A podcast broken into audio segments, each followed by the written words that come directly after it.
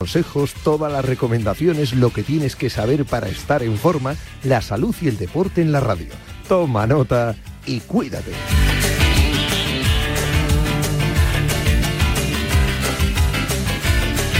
Yanela Clavo.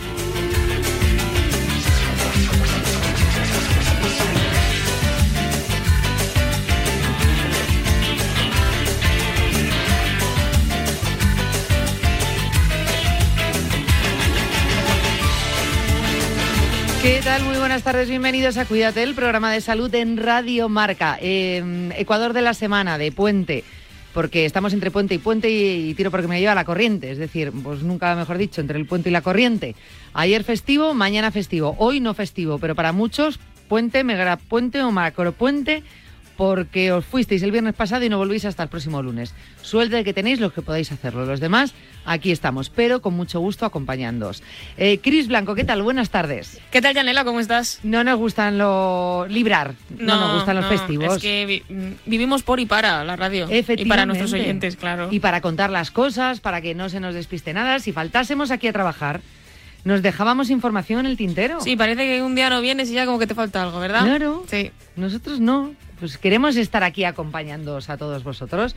Ya vosotros descansáis. Lo único que tenéis que hacer es escucharnos, eso sí, lo que estáis librando. Además, ahora que vamos a dar consejitos para cuidarse bien. Claro. Si es que no se puede pedir más. Muy buenas recomendaciones. Oye, estoy encantada porque tú que eres eh, mujer de redes. Sí. Reina de redes, siempre decimos, sí, tú rey de redes. Ahí no, a reina de redes. Pues tenemos otra reina de redes que es, es Cristina. Sí. Eh, me has puesto las pilas con, con Instagram, con el Sí. programa y tal.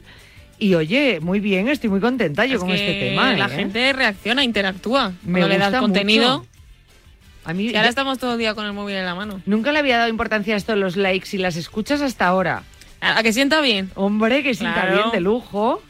Así que yo le voy a decir a todos los oyentes que nos sigan. Oye, voy a hacer una de estas, ya sabes sí, tú. por favor. Pero es que tenemos la cuenta de Cuídate R Marca en Instagram, Cuídate R Marca, y está muy bien básicamente porque ahí os vamos poniendo todos los contenidos que tratamos en el programa y, y, oye, pues de repente un día, no sé, quieres enterarte qué es la distonía, pues dices, a ver, que aquí con quién hablaban, qué día de programa y lo buscas y te escuchas el programa, o sea, tenemos ahí como una guía Sí, porque de todos los contenidos. todos los días en podcast del programa, sí. Por lo que Justamente. sea. Un día tengo resfriado y dices, ¿qué tengo que hacer para el resfriado? Bueno, pues como nosotros, en vez de googlear todos estos síntomas Sí. y tratamientos, nosotros Sí. hablamos con expertos. Sí. Te vas al día, oye, tengo gripe, pues tal. Toca madera, pero de repente, pues, oye, diabetes, tienes diabetes, ¿qué tengo que hacer con la alimentación? Pues te vas a Cuídate Remarca, ahí ves el día del programita y te escuchas el programa ahí, que está muy bien el tema. Es muy fácil. Muy fácil, muy sencillo. Bueno, nada, todo el mundo a seguirnos en redes sociales. Es que es tan bonito además, ¿verdad? Está muy bonito porque además el feed que se llama está de los mismos tonos, entonces es agradable a la vista. Es que está todo pensado. Tú me dices lo que tengo que modificar, que tú eres la que sabes. Está muy bien, está muy bien. Por favor, que la gente nos mande corazoncitos. Eso, likes, likes, ¿eh? Muchos likes, que a mí me gusta esto de los likes ahora. Eh, bueno, en fin, que tenemos pocos minutos, pero es importante Sí. siempre pues destacar algún titular que tengamos importante en materia de salud y que lo contemos aquí. Así que tú nos lo cuentas, Cris. Hoy te tengo que contar una noticia de Marca Bienestar. Ah, vale. Que la he visto y me ha parecido interesante. Entonces, como el lunes hablamos de los productos de temporada, Sí. hoy traigo los 15 alimentos que ocultan azúcar invisible y que no sabíamos. Vale, o sea, eh, productos que pensamos que no tienen azúcar y la tienen. Efectivamente. Buah, pues esos debe haber un porrón. Porque seguramente hemos consumido alguna vez alimentos que en un principio son saludables, pero a lo mejor no son tantos. Es preciso recordar que muchas veces nos podemos encontrar con ese azúcar invisible y entonces te traigo la lista que la ha elaborado Glucopipes. Vale. Uno de los más inesperados en esta lista es la leche de crecimiento que tapa el azúcar bajo el nombre de maltodextrina. Y otro es la pizza prefabricada en la que encontramos términos como la dextrosa. ¿Vale? El resto de alimentos que componen esta lista son las galletas saladas, los potitos de verduras, cereales para el desayuno, bebidas isotónicas, cremas de verdura, yogur natural, tomate frito, pan de molde blanco, crema de cacahuete, zumo de frutas con leche, embutidos y por último la mayonesa Madre mía. que son cosas que tomamos muy a menudo. A lo mejor hay productos que dicen mayonesa light o mm, eh, no sé. En muchos, es que, sí, claro, has dicho muchos que realmente son salados y no caes en que puedan tener azúcar. Una crema de verduras. Bueno, los cereales puedes llegar a pensarlo, pero una crema de verduras. Sí. los potitos de los niños. de verduras de, un bebé. Sí. Hay que tener muchísimo cuidado con esto. Saber las, leer las etiquetas, es que es complicado. Porque lo disfrazan, no, no es que lo disfracen, le dan ese nombre técnico que no controlamos, no sabemos lo que hay detrás sea como sea, antes de realizar, eh, digamos, experimentos con nuestra dieta y consumir unos tipos de alimentos u otros, siempre digo que hay que consultar a nuestro nutricionista o a nuestro médico. No ahora porque hayamos dicho estos 15 alimentos dejemos de tomarlos. Tu pregunta y pues ahí ahora tomate frito, pues en vez de tomate frito a lo mejor lo que puedes hacer es tomate natural y freírlo tú en casa, que es más sano que comprarlo del bote. Por ejemplo, eh, anda que no encontramos cuentas que eh, dan eh, o cocinan o dan recetas, ¿no? Un poquito más sanas si las hacemos en casa. Es verdad que hay comidas también que te dicen nutricionistas. Eh, ¿Qué pasa? la famosa comida basura o, comida que no es tan saludable. Y dices, echa en casa, ya te quitas de problemas y ya es sana. No, pues no, no se puede abusar de ello por hacer en casa pero sí es cierto que a lo mejor controlamos pues los ingredientes que no son a priori tan sanos y que podríamos eliminar de nuestra dieta. Eso desde luego. Eh, hicimos un programa no hace mucho tiempo sobre el etiquetado y yo creo que es algo que deberíamos volver a hablar aquí en el programa porque porque el, etiquetado nos puede es que es difícil es difícil de entender muchas veces sí y luego que está el famoso semáforo este, ¿te acuerdas? ah, sí, sí. Y que luego hay aplicaciones que es lo que escaneas. Decir, hay aplicaciones que los escaneas. Pero ¿qué pasa? Que también es un poco... Eh, es un poco confuso, sí, porque a lo mejor te sale naranja y dices, uy, pues entonces ya no. No, claro. a lo mejor tampoco pasa nada. Es que hay a veces que algún tipo de aceites te salía con peor nota que unos cereales llenos de azúcar y decías, ¿pero por qué? Claro, dentro de esos cereales dentro de esa gama de aceites, pero claro, si comparas uno con otro, te sale más y a lo mejor es más saludable. Efectivamente, porque también hay que ver si tú necesitas adelgazar, si necesitas mantenerte o si necesitas engordar. Y a lo mejor necesitas tomar más hidratos y te sale en rojo Efectivamente. Eh, la etiqueta, ¿sabes? Entonces hay que un poco ver. Al final siempre lo que tú has dicho, pues un nutricionista que nos guíe un poco, que nos ayude, eh, aprender que nunca es tarde a leer por lo menos lo básico del etiquetado. Sí y de esa manera pues poder eh, conformar ese menú. Entiendo que es complicado. Eh, sí, es difícil. Es complicado, es tedioso, muchas veces no tengo tiempo, comes lo primero que hay en la nevera o, lo que compras en el supermercado. Para eso esos famosos tips de, oye, no vayas con hambre a la compra. Eh, oye, elabora un listado y de ahí no te salgas después de haber hecho un menú en casa con lo que vas a cocinar. Nosotros somos muy amigos del famoso batch cooking. Sí. Que puedas cocinar los fines de semana un poquito para toda la semana con cabeza, en casa. Sí, más que nada porque luego durante la semana comes sin hambre en el sentido de que comes porque sabes que tienes que comer, ¿no? Disfrutándolo. O rápido, ¿no? Sí, efectivamente. Eliges eh, menús rápidos, no elaborados. Bueno, pues eso hay que hacerlo todo con un poquito de cabeza. Eh, me ha gustado mucho esta idea, no solo porque, pues grosso modo, nos he explicado esos 15 alimentos, sino además todo lo que tenemos que hablar aquí en el programa, que yo creo que nos va a venir muy bien eh, retomar esos, esos temas que, oye, pues es información sí. Eh, y es aprender. Que se trata de ello. Que es lo que hacemos aquí, ¿no? Y nunca es tarde, aprendemos un montón. Muchas gracias, Cris. A ti, Yanela. Vamos a hablar de cosas muy interesantes también, aprendiendo mucho con Boticaria García, después con Daniel Porro, nuestro osteópata. Así que tenemos programa completo hoy en Cuídate. Ken Follett, Isabel Allende, Mario Vargas Llosa. Marca te trae en exclusiva acción y aventura. Una colección de novelas que te hará vivir aventuras plagadas de acción, secretos, enigmas o conspiraciones. Cada semana un libro con trepidantes historias repletas de acción. Cada sábado un libro por solo 5,95 euros en tu kiosco. Solo con marca. Marcador los domingos, 511.000 oyentes. 199.000 oyentes más. A diario, más 13.000 oyentes. El programa de Ortega, más 38.000 oyentes. La pizarra, 105.000 oyentes todos los días. Y Marcador Europeo, 121.000 oyentes. Y por streaming, o sea, cuando coges el móvil, el ordenador o lo que sea y lo escuchas por internet, casi 4 millones de horas reproducidas. Radio Marca sube, que sube, que sube, que sube, que sube. Y nosotros te damos las gracias, que gracias, que gracias, que gracias. Radio Marca, sintoniza tu pasión con las voces del deporte.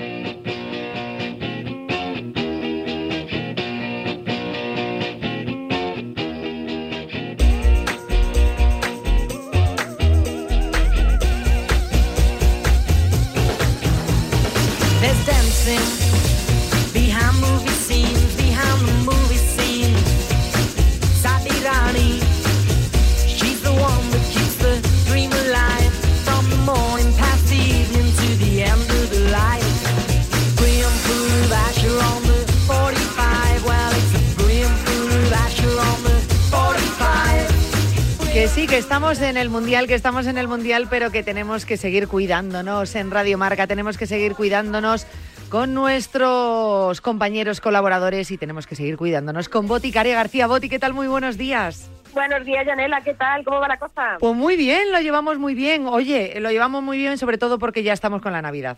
Ya estamos con la Navidad. Ya están las luces ya huele, encendidas. Huele a turrón, huele a turrón. A mí, ves, es que esto de hacer el Mundial ahora en diciembre porque ya no sé si tengo más la cabeza en los partidos o tengo más la cabeza en las luces de Navidad y en el turrón. Bueno, eh, las luces están preciosas, esto hay que decirlo, ¿eh? Y te voy a decir una cosa, eh, el alumbrado de mi pueblo de Belmonte ni te lo imaginas. Aquí mucho Vigo, mucho Vigo, que yo sé que tú tal, pero como el alumbrado de Belmonte, madre mía. ¿Mejor que el de Vigo? Hombre, no, es que no, no hay comparación, literalmente. No te puedo creer. No te puedo creer. Te oye Abel Caballero y dirá, pero vamos a ver, si somos mundialmente conocidos. Pero nosotros no somos mundialmente conocidos por eso, pero le ponemos tanto cariño que, que, que, vamos, competimos, competimos. Eso es verdad, eso di que sí. De hecho, yo soy muy de los pueblos estos que alumbran con, con la marca esta de, de, bombones, que dicen, vamos ¿Ah, a sí? elegir el pueblo de la Navidad. Y, y, lo alumbran y lo ponen todo muy bonito y gana como pueblo. Pues a, yo soy más de esas navidades y esas luces. Pues mira, en Belmonte se hace una cosa muy bonita que es el, el 10 de diciembre. Además se hace coincidir con el puente para que haya gente y, y la persona más mayor, como otro día, bueno, en, en Madrid que la, se encendió Lucio, pues en mi pueblo la persona más mayor dice unas palabras, lo enciende y luego chocolate para todo el pueblo. ¿Qué te parece? Ostras, el no qué dan chocolate bueno. para toda la ciudad. Y es el día 10. El día 10, el día 10. Ah, bueno, ¿El es sábado? ya, es ya. Espérate, ¿Este que me, que, me, que me veo este fin de semana en Belmonte yo ahí cogiendo el chocolatito. Yo voy a ir, no te digo más, o sea que vamos. Jolín. Claro, esto me gusta mucho esto que sea la persona como mayor del pueblo, ¿no? Que es eh, realmente el que tiene eh, más cosas que contar de la tierra, porque generalmente, porque digo yo, un día vas a hacer todo el alumbrado, pero claro, dentro de muchos años, te tocará dentro de 80 años. Eh, es Espero, bonito. espero por lo menos 80. Claro, no, sí, con 125. Bueno, a los pasos que va ahora la medicina, dentro de poco, mm, la media de edad ya nos sitúa en los 124, ¿eh? Bueno, pues precisamente de eso quería hablarte hoy, de cómo avanza la medicina y de cómo puede alargarse mucho la esperanza de vida gracias a la terapia de, mm, a las nuevas terapias, a la medicina de precisión y el diagnóstico molecular, que en esta sección, Janel, lo mismo hablamos de lentejas que de medicina de precisión. O sea, espérate, con la medicina de precisión y, el- y ese diagnóstico molecular, ¿puedo alargar mi vida? O bueno, Bueno, la de la sociedad en general. Realmente son dos campos que lo que hacen es permitirnos eh, que nos enfrentemos con mayores herramientas al reto del cáncer. Eh, eso que es una palabra que no nos gusta escuchar, pero hay que hacerlo porque a nuestro alrededor, ¿quién no conoce a alguien eh, que tiene cáncer ahora mismo o que ha superado un cáncer? No, bueno, pues gracias a esta medicina de precisión tenemos bueno mejores perspectivas en el tratamiento. Son terapias que aunque suenen así un poco raro, diagnóstico molecular, ¿qué es eso? Bueno, pues nos permite la medicina de precisión tener terapias menos invasivas y con menos efectos secundarios, que es lo que nos da miedo eh, muchas veces. El cáncer al final es una de las principales causas de mortalidad del mundo. Aproximadamente se diagnostican, Yanela, 19 millones de casos cada año. En España, casi 300.000, 280.000 solo en nuestro país. Pero hoy venimos con buenas noticias. Cada vez sabemos más sobre, sobre cáncer, hay muchos avances y hay lo que se llama terapias dirigidas, personalizadas. El diagnóstico que cada vez es más temprano, es más eh, preciso y de hecho eh, realmente el 53% de las personas con cáncer en España se cura y esto es una buenísima noticia. Es muy buena noticia, pero claro, eh, es cierto lo que tú dices, ¿no? Eh, pues eh, cáncer ya es una palabra que conocemos todos, que por desgracia en muchas familias, ¿no? Eh, surge esta palabra en algún momento de, la vida de uno de los integrantes. Pero yo no sé hasta qué punto conocemos realmente lo que es el cáncer, porque hablamos siempre, efectivamente, cáncer nos da muchísimo miedo, asusta mucho, es una enfermedad complicada y hablamos de terapias pues más invasivas, ¿no? También a la, que nos produce ese miedo enfrentarnos. Mm, a mí me gustaría entender qué es el cáncer, pero con palabras sencillas. Pues mira, eh, es, es, una, es una buena pregunta porque algo de lo que se habla tanto en realidad sabemos eh, poquito en, en, en, general. Tenemos como igual poca cultura científica o sanitaria sobre esto. La, la, palabra cáncer es muy amplia, engloba muchas enfermedades, pero todas, todas tienen un mecanismo común. Empieza cuando hay una célula que tiene una alteración en su código genético, de los, de los genes, y hace que pueda crecer incontroladamente. Es decir, una célula tiene un problema en su código genético, empieza a crecer, a crecer, a crecer sin control y puede incluso invadir otros órganos, que es lo que se conoce como metástasis. Entonces, mientras que las células normales se dividen y mueren un tiempo programado, o sea, las células que tienes en, los dedos de las manos, las células que tienes en cualquier parte del cuerpo, en el riñón, bueno, pues mientras que esto se divide, muere, o sea, como las cucarachas, nace, crece, se reproduce y muere, bueno, pues las células cancerígenas y tumorales crecen de manera anómala, sin control, pierden la capacidad para morir y forman esa masa que se llama tumor. Tumor, eh, que es esa que nos asusta tanto, ¿no? Cuando vamos a hacernos a esas pruebas. Claro, ese proceso que estás diciendo hay que pararlo, ¿no? Ese, ese eh, mm, eh, crecer sin control, deberíamos pararlo y, para eso tiene que haber un, un, tratamiento para ese cáncer, para, para, poder cortarlo. Así es. claro, ¿cuál sería el, el tratamiento? Pues frenar el crecimiento celular. Si estamos diciendo que las células crecen descontroladamente, pues frenamos el crecimiento. ¿Cómo lo hacemos? Con la quimioterapia, eh, que también todos hemos escuchado hablar de la quimioterapia. ¿Qué pasa con la quimio? Pues que ataca a todas las células, sean tumorales o no. Es como si disparara mm, indiscriminadamente, ¿no?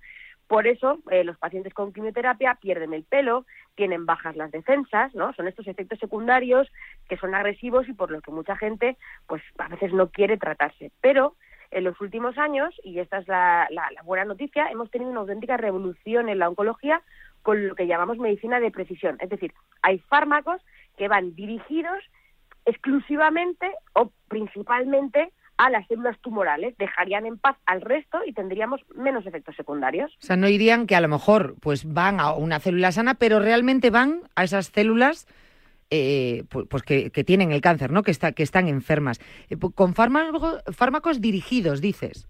Sí, vamos a entenderlo con un ejemplo. Imagínate una flecha, ¿vale? Eh, una flecha que son los, los fármacos de precisión. Y lo que hacen es atacar a una diana que la vamos a llamar, te voy a colocar el cuarto palabra del día, que es biomarcador. ¿Vale? Pero es importante porque vamos a hablar muchísimo, vamos a ir a hablar mucho de, biomarcadores. Bueno, ya se escucha mucho, ¿no? Hablar de, de los biomarcadores. Bueno, pues estos biomarcadores solo están en las células tumorales. Entonces, tú imagínate que tienes una flecha que puede ir directamente a la diana. Ese fármaco es mucho más específico, evitas efectos secundarios y esto, ¿cómo ha sido posible? Pues ya gracias a la investigación y a que conforme va avanzando la investigación y, la ciencia avanza, tenemos más conocimiento sobre cómo es cada tumor específicamente. O sea, es decir, no va a ser igual un tumor eh, de, riñón que un tumor en el pulmón. Se conocen bien, se saben las diferencias con otras células y mandamos flechas dirigidas a la diana. Vale, vale. Y, eso, y todo con esos biomarcadores, que son exactamente, ¿qué es un biomarcador? Bueno, pues son eh, unas moléculas específicas del tumor, que lo que permiten es clasificar los tumores, es decir, no todos son iguales. Entonces, son los que causan las características tumorales de las células, como si dijéramos, unas son rubias, otras son morenas, otros son pelirrojos, ¿no? Pero esas características propias de esas células son las que les permiten crecer descontroladamente. Es decir, cada uno tiene como su superpoder, ¿no? Y podríamos, ese biomarcador es ese superpoder específico, esa característica que le hace crecer, y entonces si atacamos concretamente esas zonas, esos fármacos dirigidos a los biomarcadores, atacamos directamente esta parte que hace que una célula sea tumoral, porque hay otras células que no lo son, como, las células eh, que hacen crecer el pelo, eh, por ejemplo, los folículos pirosos. No tenemos ese biomarcador en esa célula, entonces por allí llegaría nuestro fármaco con la flecha y dice, uy, no, pelo, esto, esto no es lo que yo estoy buscando. Yo estoy buscando aquí otro tipo de estructura concreta en la célula y hasta que no llega a esa célula concreta donde está, eh, que se puede crecer descontroladamente, no atacaría. Vale, ¿y esto valdría para cualquier tumor? Pues la, la, la cuestión ya es que todavía no. Eh, de hecho, la medicina de precisión también se conoce como medicina personalizada porque el tratamiento tiene que ser de manera muy individualizada. De hecho, los oncólogos trabajan junto con especialistas que están en el laboratorio, patólogos, biólogos, que son los que le ponen nombre y apellidos al cáncer, es decir, cuando te toman esas muestras, esas analíticas, en el laboratorio se analiza, ¿vale? Y hace falta mucha investigación.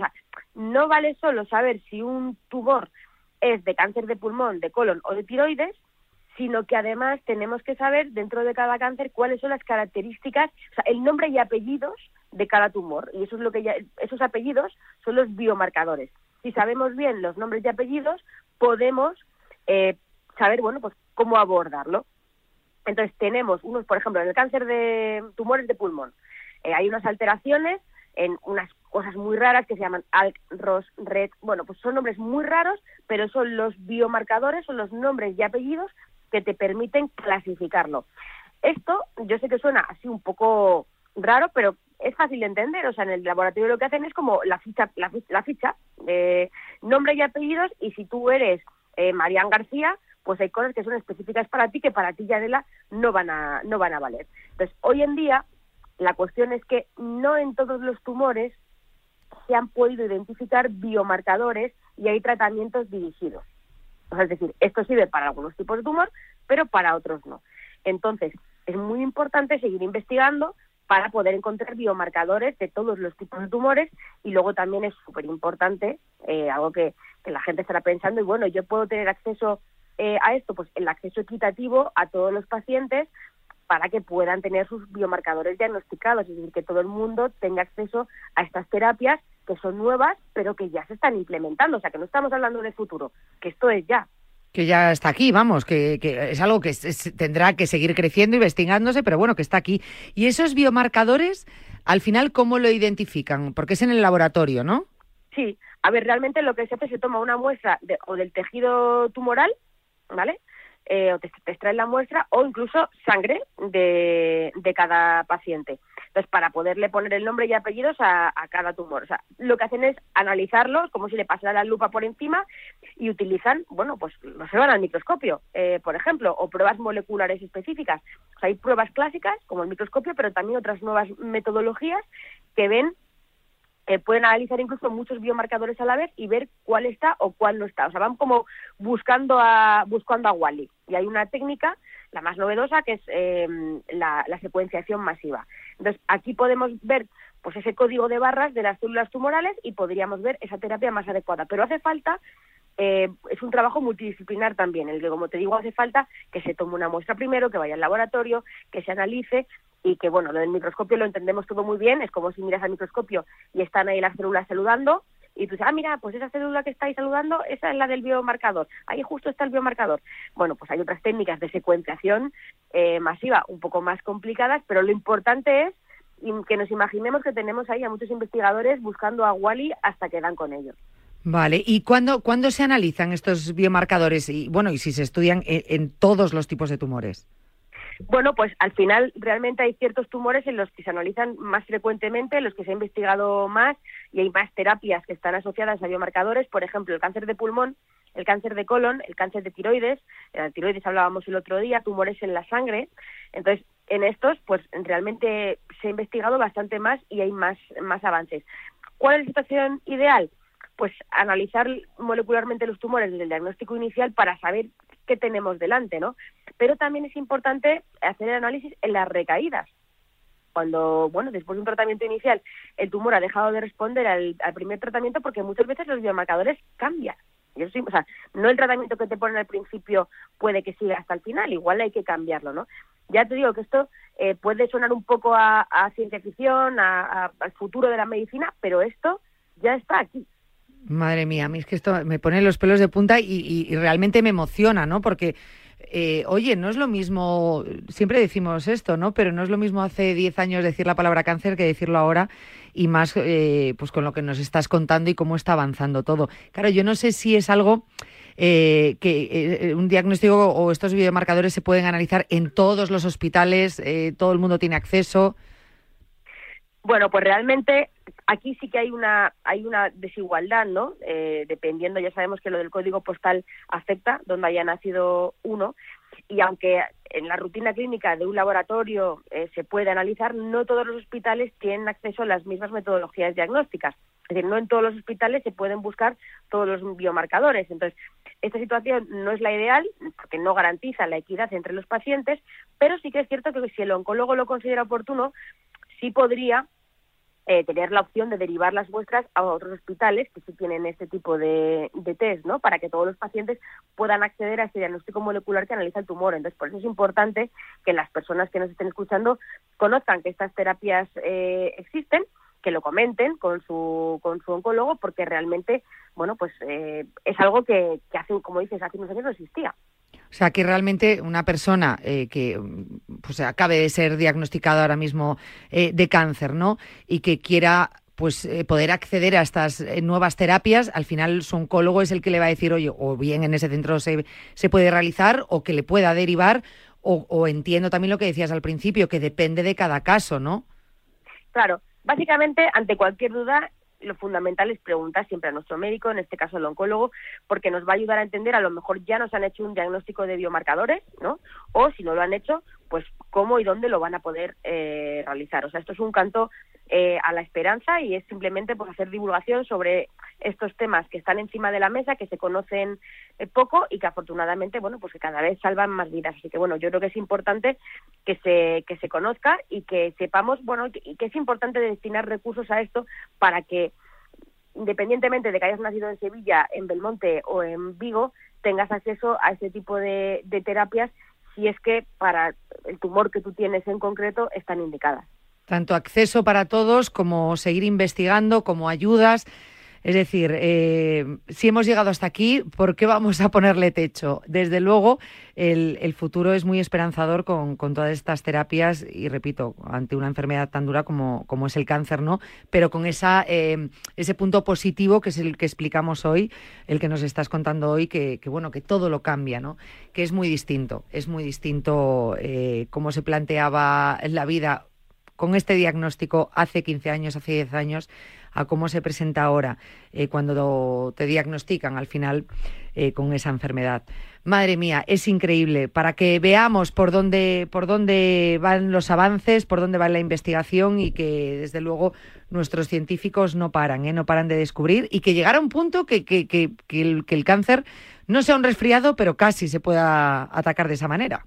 Ojalá. Bueno, que desde luego la supervivencia va a ser mucho mayor y podremos alargar y, efectivamente estar ya tú y yo con 125 años eh, encendiendo los alumbrados, tú de Vigo y yo de Belmonte. Así está, efectivamente, porque muchas veces es cierto, o sea, atacando el cáncer eh, alargaríamos esa esperanza de vida o por lo menos esa media que se sitúa ahora en los ochenta y pico años, creo que está. Eh, creo que es ochenta y pico años ya, ¿eh? Y en España estamos fenomenal. Somos el segundo país del mundo con mayor esperanza de vida pues después de los japoneses. O sea que... Segundo país. y porque los japoneses son muchos, ¿eh? Sí. Si fuesen menos estaríamos ahí, ahí, ¿eh? El mundial no sé si lo vamos a ganar, pero en esto vamos ganando. En esto sí, en esto desde luego. Y gracias a Dios, madre mía. Bueno, pues eh, esas nuevas terapias de las que hemos hablado hoy, que a mí me parece muy importante que, ahondemos en ello, que tengamos esa información, lo que tú decías, eh, a modo de divulgación que todos los oyentes sepan eh, por dónde van los tiros, que, bueno, pues yo creo que todas estas cosas es importante, que toda esta información la tengamos y saber de qué estamos hablando, que no nos pilla ahí con cara de que por dónde me vienen, por dónde están las cosas. Pues no, por eso hablamos de todo esto, porque queremos que tengáis toda la información en vuestras manos. En fin, bueno, pues programa bastante interesante donde hemos aprendido mucho y donde nos has dado bastante esperanza con ese mensaje eh, positivo. Y, nada, pues qué bien, qué alegría, que vamos a seguir con el Mundial y vamos a seguir cuidándonos. Por cierto, hablando, hablando de cuidado, que hace mucho que no hablamos del COVID, que sigue estando ahí sigue estando ahí, tenemos que cuidarnos mucho, ahora viene la Navidad, mm, bueno, sabemos que que siempre después del puente, el famoso puente de la Constitución o de la Inmaculada, empiezan los repuntes. Entonces, vamos a ver si este año lo hacemos bien. Y sí que me gustaría tener también un poco de, de, de conciencia este año sobre, bueno, ya parece que da igual todo, ¿no? Si me contagio o no me contagio. Y en realidad hay unos datos que me gustaría compartir contigo, Jana, y es que según la OMS, entre un 10 y un 20% eh, eh, de la población sufre los efectos de la COVID de forma persistente. O sea, es decir, hay gente que ha pasado la enfermedad, pero eh, en España concretamente más de un millón de personas sigue teniendo síntomas como dolor de cabeza, eh, dolor de cuerpo, falta de aire, debilidad, zapatillas. hay más de 200 síntomas que componen lo que se considera COVID persistente, ¿no? que son comunes a otras eh, patologías, pero que están ahí, es decir, no es igual eh, coger un catarro que lo sueltas y, ya está, que eh, coger el coronavirus que pueda acabar así. Entonces, bueno, al final, esto, ¿cómo le explicas tú a tu jefe que tienes dolor de cabeza constante que no puedes rendir al máximo nivel? ¿Cómo contestas, o sea, cómo comentas a tus amigos que, que bueno, pues que no te apetece irte al plan que tienen para este puente o para Navidad porque te sientes súper cansado o, que sigues teniendo un montón de efectos. Bueno, pues el 10% de, de la población española eh, ahora mismo, en, en este caso, sigue teniendo un montón de, problemas con respecto a este sentido. Así que bueno, yo creo que para esto hemos eh, trabajado con un, con un podcast para darle visibilidad a este millón de voces, a este millón de personas eh, que están que están ahí, con junto con ANET, que es la Asociación para el Autocuidado de la Salud, ya sabes, Jane, que lo de autocuidarnos aquí nos gusta mucho es muy importante. Fíjate que no estamos siendo pesados con el autocuidado, pero yo creo que es muy necesario porque estamos hablando de todo, es que estamos hablando de prevención de enfermedades, eh, de ayuda también, eh, tanto en los tratamientos después cuando ya está la enfermedad. Sí, hemos preparado nuestro cuerpo, por tanto, el autocuidado es importantísimo. Y de hecho, ese podcast al que hace referencia, por eso quería hablar de ello, porque a mí me gustaría que los oyentes pudiesen acudir porque dais un montón de información junto con la, con la Asociación para el Autocuidado de la Salud y tú misma hablando de ese COVID persistente. Claro, a ver, es un podcast que se llama, por si alguien eh, puede, puede buscarlo, Un millón de voces para autocuidarnos. Puede que os interese a los que estáis escuchando o conozcáis a alguien eh, que os ha oído hablar, eh, habéis oído hablar de COVID persistente y está bien compartirlo. Entonces yo hablo con pacientes, con médicos, con psicólogos, enfermeros, con otros divulgadores para hablar de todas estas aristas del COVID persistente. Son cuatro episodios y hablamos de salud mental, y COVID, de las necesidades de los pacientes que tienen COVID eh, persistente, la necesidad, mira, hemos hablado hoy en el programa sobre investigar también más sobre esta materia y también sobre los bulos, los mitos, ¿no? Y bueno, pues toda la gente con la que hablamos, pues es eh, lo mejor de cada casa. La Asociación Madrileña de COVID Persistente, AMACOP, pues de, reciente, de muy reciente creación, pero son los pacientes que están eh, dando la cara, ¿no? Y luchando por visibilizar el COVID persistente la Asociación de Pacientes Long COVID, eh, la Asociación la Sociedad Española de Médicos Generales y de Familias, el Consejo General de Enfermería, el Consejo General de Psicología, con Julio Mayol, eh, conocido por, por todos, que ha sido uno de los máximos exponentes en divulgación de la pandemia. Bueno, pues eh, bueno, por supuesto también con Jaume Pei, que es el director general de ANET, es decir, un montón de, de personas, de profesionales, David Callejo, que es divulgador, o sea, gente que está en primera línea, que conoce muy bien todo lo que rodea al COVID y concretamente al COVID persistente y que nos puede dar muchos consejos sobre bueno, pues cómo sobrellevar esta situación y sobre todo darle visibilidad para que no sea algo que alguien esté en su casa diciendo, oye, pues yo desde que tuve COVID me pasa esto, pero me da vergüenza decirlo, o sea, mm, que no salen del armario, por decirlo así. Entonces, bueno, pues escucha en Spotify, en, en iVoox y, ahí lo tenéis, eh, un millón de voces para autocuidarnos. Eh, como no te quería pillar y estas cosas de los podcasts ya sabes que, que, nunca se sabe porque se, se escuchan varias plataformas, yo ya me, bueno, yo ya lo estoy siguiendo y me lo estaba buscando en Spotify, pero bueno, que lo que tú has dicho, en Apple Podcast, en iVoox, ahí lo vamos a encontrar. Seguro que en la página de Asociación Española de Autocuidado de la Salud También, vamos a encontrarlo, pero vamos, yo ahora mismo, por ejemplo, aquí que tengo abierto Spotify, lo he buscado tal cual, un millón de voces para autocuidado, y ahí ya lo vais a encontrar. Aparte sales tú en la portada, con lo cual es muy sencillo y, esos cuatro capítulos que creo que es, que es tan importante y donde nos vamos a ver, pues si estamos sobre todo en esa situación tan apoyados y darnos cuenta que no somos los únicos, ¿no? Y, pues que es importante, que es importante escucharlo y aprender un poquito y, recomendarlo sobre todo. A mí me gusta siempre recomendar también podcast, aparte de este programa, por supuesto, pero es que hay un montón de plataformas de podcast donde podemos aprender tanto sobre salud.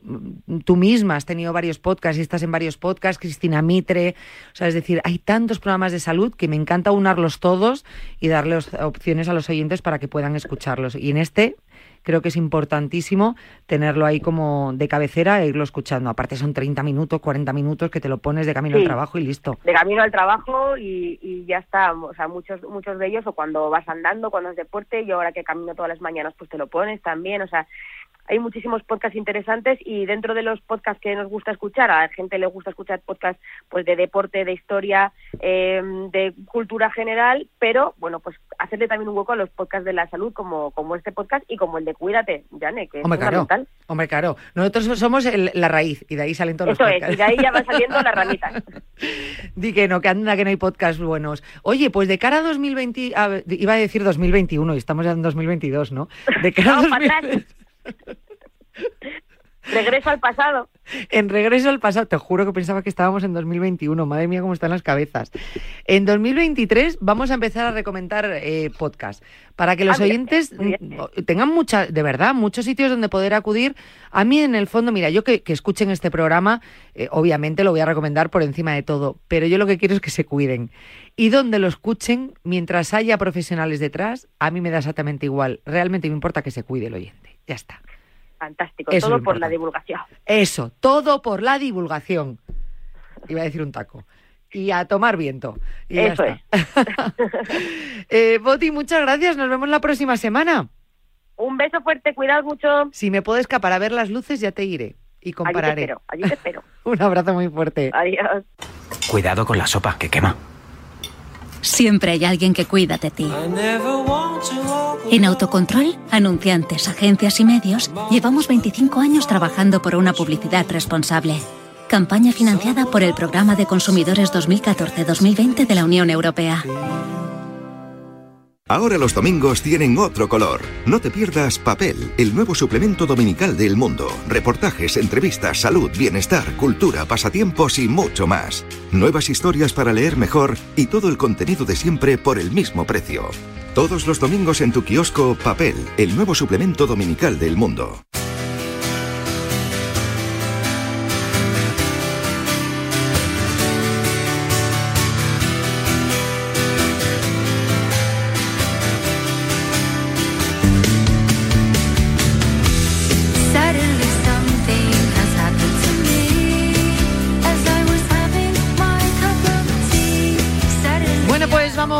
Eh, abrir la consulta, consulta que hemos ido recibiendo, ya lo sabéis, a través de nuestro correo electrónico cuídate arroba radiomarca.com. La consulta suele ser los martes, pero como estamos en pleno mundial, como unos días estamos pues, la hora completa de 3 a 4, otros días a las 3 a 3 y media, dependiendo un poquito de cuándo se jueguen los partidos, bueno, pues nosotros, eh, como este mes lo importante es el mundial, pues eh, nos vamos nos vamos haciendo ese Tetris, ese pequeño Tetris, ¿no? Eh, de manera que, que, bueno, que podamos igualmente atender a nuestros oyentes y sobre todo con nuestros colaboradores, cuidando a nuestros oyentes como hacemos cada día y venimos haciendo siempre. Hoy en la consulta está con nosotros Daniel Porro. Dani, ¿qué tal? Muy buenas tardes. Hola, muy buenas, Janela, ¿cómo estáis? Ya sabéis y lo conocéis todos desde hace un montón de años, osteópata, director del Centro de Osteopatía Atrio 3, donde también, bueno, pues entrenan, hacen pilates y sobre todo también nos cuidan, nos aconsejan y, y ya está. Y, ¿Os parece poco todo lo que hacen en Atrio 3, Dani? Son 14 años ya, tanto Marca como con vosotros, así que Marca con vosotros y intentando ayudar a, a todo el mundo y vamos a intentar seguir haciéndolo. Así que con toda la humildad, intentar ayudar a toda la gente que podamos llegar. Pues eso es. Y anda que no lo vienes haciendo desde hace tiempo y anda que no nos ayudas. Porque consultas nos llegan y porque, claro, al final esto es una cosa, Dani, que es que las lesiones no van a parar. Em, yo quiero recordar el correo electrónico porque aunque abramos la consulta también telefónica, ya sabéis que nos podéis escribir en cualquier momento. A veces nos tenéis que enviar, bueno, pues, eh, o desarrollar un poquito más la lesión que os ocurre, o porque no os atrevéis a entrar en directo, que también puede ocurrir. Bueno, pues nos escribís a cuídate arroba radiomarca.com. Y Dani, yo tengo dudas, bastantes dudas, Sí. y hemos preparado aquí una de la, algunas de las consultas, algunas de las preguntas. Ya sabes, como bien vengo haciendo estas semanas, que cojo esos correos electrónicos y algunos de los más comunes, pues los traigo aquí para poder dar respuesta. Así que si te parece, empezamos. Sí, claro que sí, vamos a desarrollarlo e intentamos por lo menos dar pautas, bien, también, porque al final es lo más importante también, intentar dar alguna pauta o algún consejo que nos pueda echar una mano y lo que siempre abocas tú desde hace muchísimos años, que también la prevención, porque siempre nos olvidamos que cuando ya está la lesión necesita un proceso, pero cuando no hay lesión, pero estamos barruntando que algo puede pasar, pues intentar prevenirlo y no llegar allá a extremos más graves. Así que, pues bueno, vamos a por ello. Te voy a decir una cosa, de hecho, eh, por donde vamos a empezar la primera pregunta, es verdad eh, que creo que fueron dos o tres correos electrónicos que coincidían, grosso modo, en la misma consulta, pero varios compañeros que salen a entrenar eh, aquí en grupo, en la redacción, me hablaban de este mismo problema, así que yo creo que es algo que a lo mejor le puede afectar a bastantes personas que entiendo sobre todo entrenen al aire libre en esta época del año, en, en otoño-invierno, cuando bajan las temperaturas. Y es que nos hablan de molestias en la espalda o en la zona lumbar en invierno, que notan como que se carga más la espalda, que se como que se encasquilla, dicen algunos, como que... ¿Sabes lo que te quiero decir? Sí, sí, sí, sí, te entiendo perfectamente. Entonces, se enfrían las articulaciones, ¿no? Efectivamente, entonces lo notan como agarrotado a la zona de la espalda, pero siempre eh, cuando bajan las temperaturas y salen a correr, a andar o a entrenar al aire libre. ¿Esto por qué puede pasar, Dani? Pues normalmente el frío, Yane, como bien todos los oyentes sabrán, al final el vasoconstrictor, entonces es como cuando tú pones un hielo en una zona articular, lo que haces es contraerte, o, mismamente el, el acto reflejo de buque frío contrae la articulación, te envuelves así, con lo cual de alguna manera hace que toda la musculatura y todas las articulaciones, eh, hablando vulgarmente, se encojan y, y produzcan que las articulaciones incluso se lleguen a poder inflamar, ¿vale? A nivel muscular y a nivel articular, ¿vale? Entonces, eh, sí es cierto que la tensión de esa musculatura hace incluso que a largo plazo se pueda provocar luego molestias tipo, pues eso, contracturas musculares, eh, sobre todo contracturas musculares, o luego alguna tensión, o luego una lesión un poco más tipo tendinitis más, que lo normal es que eso sea arrastrado por algo anterior, no sea porque haya frío constante. Pero sí es cierto que los factores que más influyen respecto al frío es que el, tampoco estamos acostumbrados, es decir, viene un, un una temperatura de frío de golpe, no estamos acostumbrados. Enero, para nosotros en consulta, eso también es una pauta importante, para nosotros ya no tanto noviembre o diciembre, depende cómo venga la estación, pero sobre todo enero y febrero son las épocas donde más notamos que hay dolores lumbares, ¿vale? Porque las temperaturas cuando más frío hace, notamos que hay más humedad, con lo cual la humedad, ese eh, eh, frío húmedo, es bastante mm, fastidiado para toda la zona lumbar. Y aquí lo que sí aconsejaríamos, y que para toda la zona articular, para que luego no afecte al músculo y a los tendones, es que se provoque que a la hora de, por ejemplo, ir a correr, que es lo que me imagino que los oyentes nos están preguntando a la hora de salir a correr, por ejemplo, hacer cualquier actividad física fuera, haya una movilidad articular previa antes de salir incluso, ¿vale? Los que hacemos montaña, pues mmm, bueno, pues tiene que ser ahí previo, ¿no? In situ. Pero sí es cierto que esa movilidad articular y esa preparación al deporte tiene que ser mayor que, por ejemplo, cuando lo vas a hacer en otro tipo de estaciones, incluido otoño, primavera, en verano, por supuesto. No significa con esto que haya que reducirlo o quitar la movilidad articular en todas las demás estaciones, pero en, en invierno yo lo provocaría más a más. Es decir, hacer una movilidad articular mayor, preparar los músculos más y casi prestarle más atención al previo que al ejercicio físico en sí, porque en invierno se sufre mucho más y a lo mejor la musculatura no está preparada y notamos que, bueno, he venido, que llevo mucho tiempo corriendo, soy especialista, tal, tal, tal, pero vengo, no sé por qué, hoy me ha pasado. Como aumentar ese tiempo de, de, calentamiento antes de, de, salir a hacer ejercicio a, es. al aire libre, ¿no? Eso es, eso es, eso es muy importante. No quitarnos tampoco de ningún tipo de alimentación porque dice, bueno, pues como hace frío, pues no me tomo no sé qué. Eh, provocar la alimentación caliente más a más, es decir, por ejemplo, si se va a salir eh, por la mañana a entrenar, por la noche se haya tomado alimentación caliente, cuando hablamos de alimentación caliente no quita con ello, simplemente, ya sabes que siempre soy un fan de la alimentación y de la alimentación consciente y los nutrientes correctos, eh, que no se tome alimentación fría y si, no, pues que se complemente con algo caliente. ¿Qué quiere decir esto? Que te puedes tomar una ensalada, por supuesto, en el mes de enero, pero que te tomes algo caliente aparte, es decir, pues un caldo o si te tienes que tomar algún tipo de infusión para que los riñones ¿vale? Este termostato que tenemos en el organismo no hagan que baje nuestra temperatura a nivel lumbar y luego tengamos esas molestias, ¿vale? Porque si yo les hace frío externo y le metemos alimento frío a nivel orgánico, por llamarlo de alguna manera, lo que vamos a provocar es que ese termostato que tenemos baje mayor la temperatura, los riñones de ma manera de emergencia, por decirlo de una manera, inflamen al músculo, a esa zona lumbar, y a su vez aparecer molestia luego a nivel lumbar. Y hasta que no calientas esa chimenea, como digo yo, vulgarmente y de broma, eh, el organismo cuesta mucho, con lo cual igual, si sales por la mañana, tres cuartas de lo mismo, tomar algo caliente hasta que vayas a hacer la actividad deportiva y si haces, por ejemplo, un ayuno, que hay mucha gente que lo hace, pues en el ayuno también hacer eh, la última cena o la última comida que vayas a realizar del día con alimentación consciente y alimentación caliente, ¿vale? Que eso es importante, incluso hay alimentos que no son calientes, pero provocan calor más en la zona. que funciona también muchas veces muy bien, que hay gente que me dice, que a mí me pasa, sales con frío, aunque hagas movilidad articular, ah, pues mm, hace frío obviamente y la articulación tampoco está preparada, hay ya cremas, ¿vale? No podemos decir nombres, pero hay cremas que ya generan un poquito de calor, ¿vale?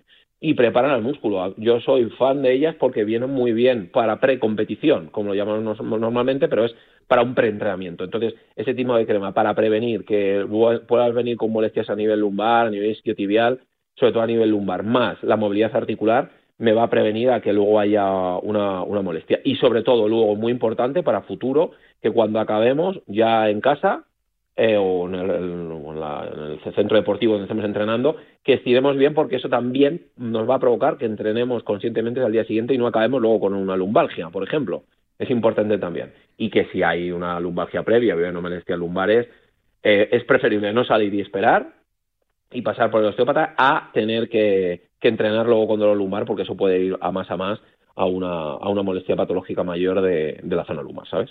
Bueno, pues buenas recomendaciones, eh, tanto el tema de la alimentación, del calor y el calentamiento previo antes de salir a hacer esa actividad al aire, al aire libre. Pues una, una buena manera de, de prevenir pues e- esa, esa sobrecarga ¿no? Que, que notan tanto en las consultas que nos estaban mandando algunos oyentes como nos comentaban aquí los compañeros, ¿no? Esa sobrecarga eh, o ese agarrotamiento en zona de espalda y lumbar, eh, pues que lo notan más en, en invierno. Fíjate que esto en cuanto a entrenar eh, a baja temperatura, ¿no? Sí, Pero has, sí. has nombrado algo, la movilidad articular, que era un tema que yo también quería tratar contigo, Ajá, eh, pues mira. y esa tendencia eh, de los centros deportivos eh, para la prevención de, lesiones, la movilidad articular, eh, la prevención de patologías osteoarticular, osteoarticul. Es que es muy complicado el temita, osteoarticulares. Sí, sí, totalmente, Yane, porque al final nos estamos dando cuenta con el paso de los años que la movilidad articular en muchas ocasiones, y más, mira, lo hemos hilado muy bien con el tema del frío, es muy importante. Ya muchas veces yo cuando hablamos de temas y nos, y nos, y nos preguntamos de cosas, siempre eh, hablamos por experiencias personales o pacientes que vienen, que está muy bien hablar de esto porque al final la gente se ve reflejada en esa persona que viene. Ejemplo que ponemos, que es mejor así explicarlo así para que la gente lo entienda de esta manera. Paciente que viene, que por ejemplo entrena en CrossFit, ¿vale? Que hemos hablado muchas veces de esta técnica deportiva, que la gente pues dice que te pones muy fuerte, otros dicen que en- entrenas inconscientemente y te hace daño, ni una cosa ni la otra. Si se hace bien, es un ejercicio de- deportivo muy bueno. Bueno, pues nos venía un paciente con problemas de que a la primera hora de la mañana, por ejemplo, a las 7 de la mañana, acababa con molestias eh, generales de las articulaciones, sobre todo los hombros, por el trabajo de dominadas en una barra. Vale, pues eh, bueno, claro, es muy pronto. La articulación todavía no está preparada. Eh, como son entrenamientos muy pequeños, en intervalos muy pequeños de media hora, el problema que tenía es que no le da tiempo prácticamente a hacer la movilidad articular.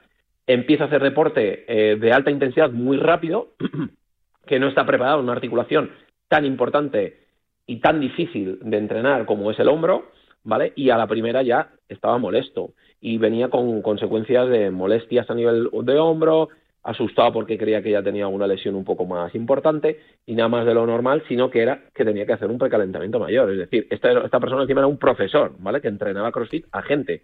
Entonces ya le estaban- se estaba asustando porque él tenía molestias. Vale, pues hemos empezado a trabajar la movilidad articular, para que todos los oyentes lo entiendan, es trabajar no solo una región muscular o articular, sino todas las regiones musculares que vayamos a trabajar. ¿Qué pasa? Que con las prisas, la sociedad como está abocada al, todo ya rápido, ¿vale? La movilidad articular nos pierde, nos hace perder en nuestro entrenamiento demasiado tiempo, al igual que el estiramiento, y nos creemos que no estamos entrenando. La movilidad articular nos va a preparar el músculo, nos va a preparar, como bien dice, la articulación, nos va a hacer que se oxigene más la musculatura para estar preparada. Se va a calentar, en su, eh, vulgarmente su nombre indica, ¿vale? Es calentar el músculo para que esté preparada para movimientos o más livianos o movimientos más bruscos, ¿vale?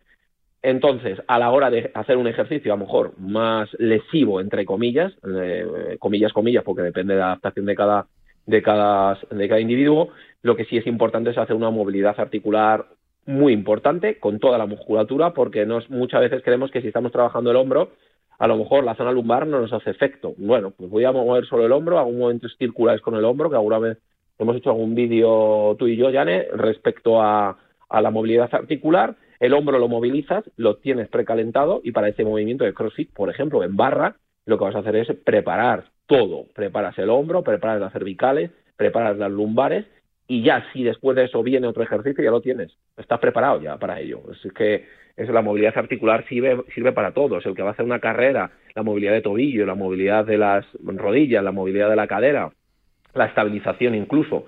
Entonces sí creemos y estamos abocados desde hace ya muchísimos años en que toda actividad deportiva bien aconsejada requiere de varios eh, factores. El primero es la movilidad articular, la, el ejercicios de fuerza, flexibilidad, eh, cardio, ejercicios cardios y luego el estiramiento final. Eso serían como las bases de un buen ejercicio y una buena recomendación a nivel de ejercicio.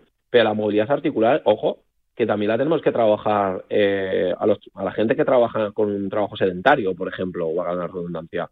Es decir, mueve la articulación porque el tener las articulaciones paradas eh, con la presión atmosférica y la presión de tu postura sentado ejerce eh, mayor presión entre los discos intervertebrales y lo que te puede provocar incluso a futuro es más envejecimiento y sobre todo también una cosa muy importante que es una patología que prácticamente todos estamos abocados a tener, que es la famosa artrosis, pues para la artrosis obviamente necesitas movilidad. No hay otra cosa, no hay una pastilla mágica, es intentar pararla y para ello es movilidad articular, trabajos de fuerza y trabajo de estabilidad muy bien asesorados por parte de los especialistas, obviamente. Entonces, todo lo que sea movilidad articular, Janet, nos va a venir bien a todo el mundo, desde los más pequeñitos hasta los más mayores. Hasta y los sobre ma- todo a los todas más las mayores. edades.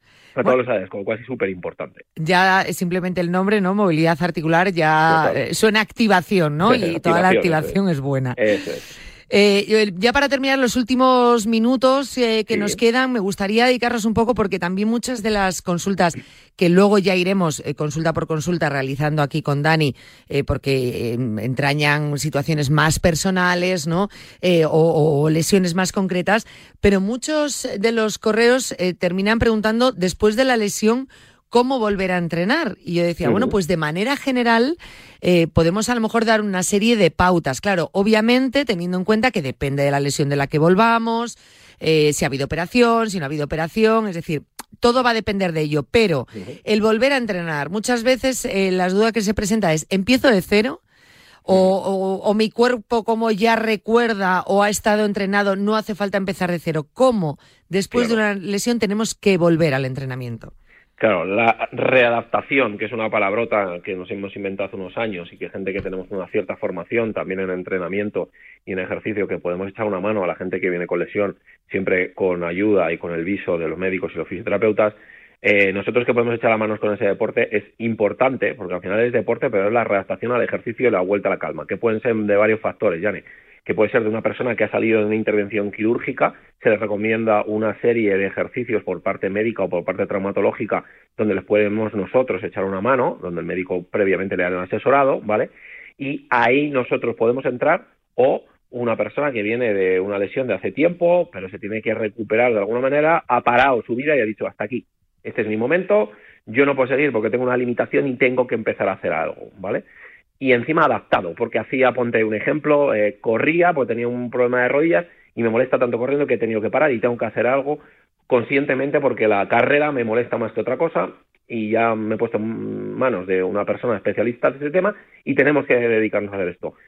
Tanto las dos son importantes, ¿vale? Porque a lo mejor una operación nos puede asustar más y tenemos que ir con más miedo, más con más cautela, pero la- el otro tipo de, paciente puede ser igu- igual de, de problemático, ¿vale? Porque encima no viene con un diagnóstico, simplemente viene con un dolor que no sabemos de, en alguna manera cómo que le puede pasar y, te lo, y la puedes liar muy, muy gorda si a lo mejor le diagnosticas, perdón, le tratas o le dices o le aconsejas qué ejercicios hacer y le puedes hacer más daño que otra cosa. Entonces es muy importante, para mí el primer factor es no ir con prisas, no crear falsas expectativas creyendo que esto se soluciona muy rápido, muy rápido, muy rápido. Necesitas un tiempo, cada lesión tiene unos tiempos.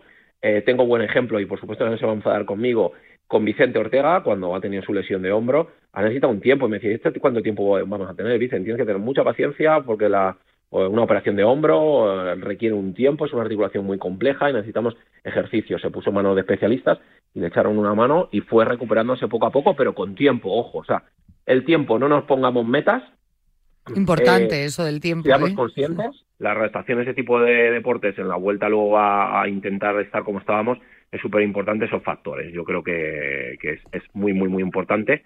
y bueno, pues cogerse luego el obje- objetivo final de volver a, a estar bien, volver a coger fuerzas y no olvidarse que esto puede volver, con lo cual esto ya es de por vida, esto hay que hacerlo ya siempre. Eso es importante, que si siempre tenemos que aprender no a prevenir lesiones, Eso pues imagínate cuando ya hemos tenido una lesión, eh, si yo creo que tenemos que aprender de ello, ¿no? De cómo podemos evitarlas. O cómo- Hay, eh, es verdad que hay lesiones que son, pues, mm, que no se pueden evitar, pero bueno, hay otras que sí, y siempre que tengamos el cuerpo preparado, desde luego, y venga la, la lesión, pues la afrontaremos de una manera mucho mejor. Y luego lo de los tiempos, ¿cuántas veces en consulta, verdad, Dani, te llaman y te Sí. dicen, ¿y cuánto tiempo creerías? No, es que depende de cada caso y de la evolución, ¿cierto? Es ¿no? muy difícil y te dicen, y pues, ¿cuán- eh, ¿cuántas sesiones necesito y en cuánto tiempo me puedo recuperar? Eh, hay que evaluarlo, hay que ir viéndolo, un paciente no es igual que el otro, no somos todos iguales y los tiempos, el tiempo nunca mejor dicho que lo hemos hablado al principio del programa, el tiempo que en el que estamos también tiene que ver, la forma, el sitio, todo. O sea, hay muchos factores que, que tienen que ver en la recuperación de una lesión. Eh, Dani, como siempre, muchísimas gracias por habernos eh, regalado este tiempo, eh, sobre todo a los oyentes, y, y que nada, que te vemos rápido aquí. Si no es la próxima semana, es la siguiente, eh, que recuperemos la normalidad en la consulta y vuelvas a venirte por aquí a, a Avenida de San Luis. O bien la próxima semana o la siguiente, ya con el Mundial terminado. Encantado cuando tú nos digas, ya como siempre, está, volver a mi casa. Y si no, pues te vemos en Atrio 3, que también estás Ahí ahí. estamos, efectivamente, ahí nos vemos. En Atrio 3, eh, calle Aníbal 3, aquí en Madrid, muy cerquita, y si no, pues en Radio Marca. Muchísimas gracias, Dani, te queremos. Gracias a ti, Yanela, igualmente. Un abrazo muy fuerte. Hasta luego. Y bueno, pues ya está, pues hasta aquí el programa de hoy. Mañana muchos más consejos, mañana más y mejor, aunque sé que mañana es festivo, así que también podemos recuperar momentos, bueno, pues de los que más eh, nos habéis ido consultando, preguntando, que hayamos pasado aquí en Cuídate. Y la próxima semana más y más y más. Los viernes recuerda que también está Natalia Freire con su último runner. Cuídate, runner, aquí en Radio Marca. Hasta mañana, adiós.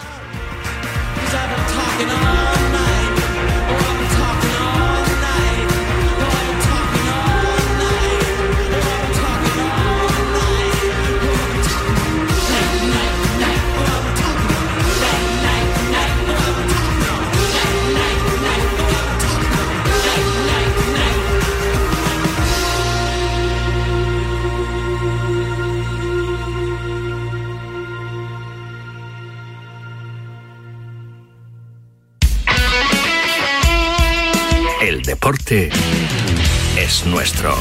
Radio Marca.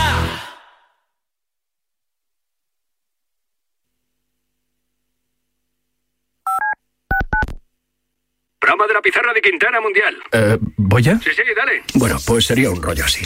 Todos los días de 10 a 11 y media en FM y 30 minutos más en Podcast App y YouTube, Miguel Quintana, Adrián Blanco y Nahuel Miranda te traerán todo el análisis de lo que haya pasado en la jornada del Mundial en la pizarra de Quintana Mundial. Todos los días de 10 a 11 y media, más 30 minutos de contenido extra para los más pizarritas en la app, en el podcast y en YouTube. ¿A que no te lo vas a perder? La pizarra de Quintana Mundial. ¿Te imaginas un programa de dos horas todos los sábados con los mejores colaboradores, grandes torneos, algunos de los deportistas mejor pagados del mundo, destinos sin igual, gastronomía para chuparse los dedos y una tertulia muy diferente a todo lo que hayas oído? Pues todo lo tienes en Bajo Par, en el programa de golf de Radio Marca.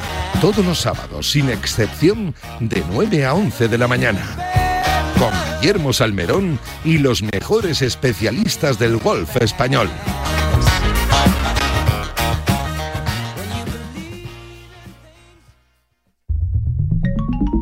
Servicio de WhatsApp de Radio Marca. Buenos días, Chuli. 628 26 90 92. Buenos días, Super Bowl. Envía tu nota de audio y cuéntanos tu opinión, sugerencias y quejas. Buenas tardes, Amaro. Porque tú haces la radio. Buenas tardes, pizarreros. 628 26 90 92. Vicente, buenos días. Participa en la radio del deporte. Buenas tardes, Radio Marqueros. Te estamos esperando. Bueno, ahí lo dejo, ¿eh? Radio Marca se emoción.